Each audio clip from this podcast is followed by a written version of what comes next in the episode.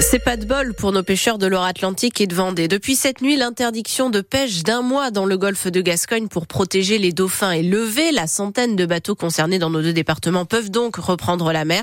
Sauf que dans les heures et les jours qui viennent, le vent va souffler fort avec même un avis de tempête pour ce week-end, ce qui va les empêcher de travailler. Euh, mais ce n'est pas pour ça qu'ils sont en colère. Non, le mal est bien plus profond, explique le président du comité régional des pêches, José Jounot. Je vais vous dire une chose, c'est que la colère, elle est très très loin d'être retombée et la colère ne fait que croître. S'en fout de la pêche française. C'est triste à dire. On se de, de ce qui a fait l'essence même de la France, c'est-à-dire euh, la pêche, l'agriculture, l'artisanat, les gens qui travaillent, qui demandent rien, qui baissent les chines, qui sont là pour euh, faire face à, on se moque d'eux, on leur fait des promesses qu'on est incapable de tenir, on leur dit tracasse-toi pas, après ça ira mieux. Autant les agriculteurs peuvent être gentils que les pêcheurs quand ils sont dans la rue, vous savez, c'est pas c'est pas des élèves de sixième. Et surtout quand vous avez plus rien à perdre, parce que là aujourd'hui on n'a plus rien à perdre. On est classé euh, sur les espèces en voie de disparition nous aussi. Est-ce que la peau d'un marin pêcheur vaut moins celle d'un dauphin? Je suis désolé de dire ça, mais on commence à le croire. Les pêcheurs de l'or Atlantique et de Vendée qui attendent toujours les indemnisations pour compenser l'interdiction de pêche d'un mois et qui réfléchissent à des actions dans les mois qui viennent jusqu'au blocage du départ du Vendée Globe. Les agriculteurs ont, eux repris les actions pour mettre la pression sur le gouvernement juste avant le salon de l'agriculture. Cette nuit, ils ont par exemple vidé un camion de lait du groupe Lactalis près de Besançon. Le gouvernement qui va encore une fois tenter d'apaiser leur colère avec des annonces. Ce matin, Gabriel Attal, le Premier ministre, doit notamment donner des détails sur la loi d'orientation agricole, Stephen Goyer. Oui, pour montrer que Matignon a bien reçu le message lancé par les agriculteurs, il sera question de simplification sur le stockage de l'eau, sur les réglementations des haies, des mesures ajoutées au projet de loi d'orientation agricole, en plus de l'inscription de la souveraineté alimentaire dans la loi ou le fait de faciliter la transmission des exploitations pour les jeunes agriculteurs. Le Premier ministre doit également faire un point d'étape sur les annonces du 1er février, sur l'application des règles de la loi Egalim mais le nombre de contrôles effectués pour vérifier que les grandes surfaces assurent une juste rémunération aux agriculteurs. Pas sûr que les annonces suffisent. Les syndicats veulent maintenir la pression jusqu'au bout, jusqu'à l'ouverture du salon. On ne lâchera pas l'affaire, prévient une cadre de la FNSEA vendredi après-midi. Une manifestation d'agriculteurs est déjà annoncée dans les rues de Paris jusqu'à la porte de Versailles, précisément là où s'ouvrira le salon de l'agriculture le lendemain matin. Et pour en revenir au projet de loi d'orientation agricole qui a longtemps été repoussé, eh bien, il doit être déposé aujourd'hui ou demain devant le Conseil d'État avant sa présentation au Conseil des ministres.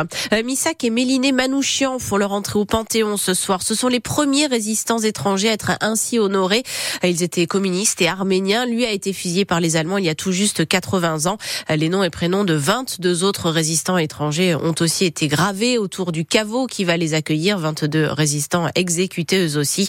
La cérémonie doit durer une heure et demie. Vous pourrez la suivre en direct et en vidéo sur francebleu.fr à partir de 18h15. 120 euh, ans après leur ouverture dans le centre-ville de La Roche-sur-Yon, les galeries Lafayette sont menacées de fermeture, comme 26 magasins en tout en France, ceux qui appartiennent à Michel Ohaillon.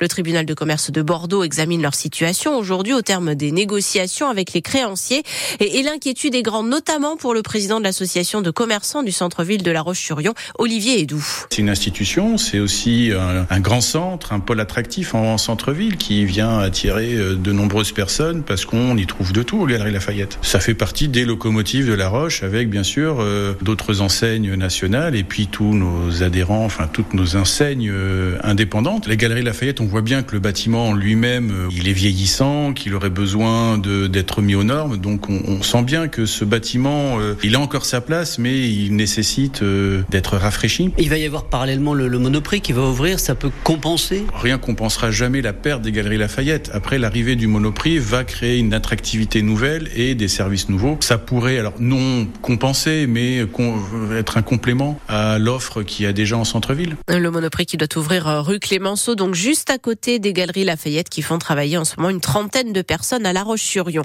Euh, l'enquête sur une vaste fraude aux charges sociales dans une vingtaine d'entreprises du BTP dans le secteur de Nantes a conduit à l'arrestation de cinq hommes, des Turcs et des Géorgiens qui sont sous soupçonné d'avoir créé des sociétés écrans pour facturer de fausses prestations de sous-traitance à ces entreprises. On parle tout de même ici de plus de 6 millions d'euros de fraude en 7 ans.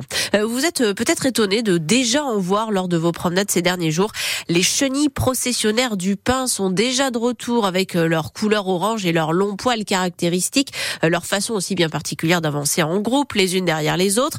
C'est tôt donc parce qu'on a un hiver qui est doux et il va falloir s'y habituer, explique le directeur général de l'association Polénis qui lutte contre les nuisibles. Il s'appelle Marc Podaven. Le développement de la chenille est lié à la fois à des sommes de chaleur cumulées et à une exposition à la lumière. Et on se rend compte que la douceur euh, que nous constatons de plus en plus des hivers accélère le processus.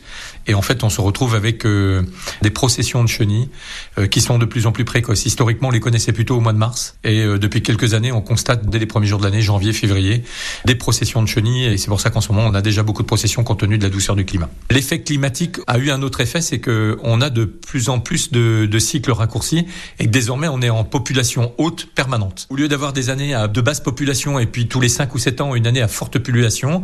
Désormais, on est au moins sur des années de population moyenne à forte tout le temps ça peut poser à un moment donné euh, une période beaucoup plus longue d'exposition à des risques sanitaires, à la fois pour les animaux mais également pour la population. Sachant qu'en Loire-Atlantique, 37 communes sont déjà en risque élevé pour ces chenilles processionnaires très urticantes et même dangereuses hein, pour les animaux de compagnie, euh, celles où il y a beaucoup de pins comme Saint-Brévin et la Baule.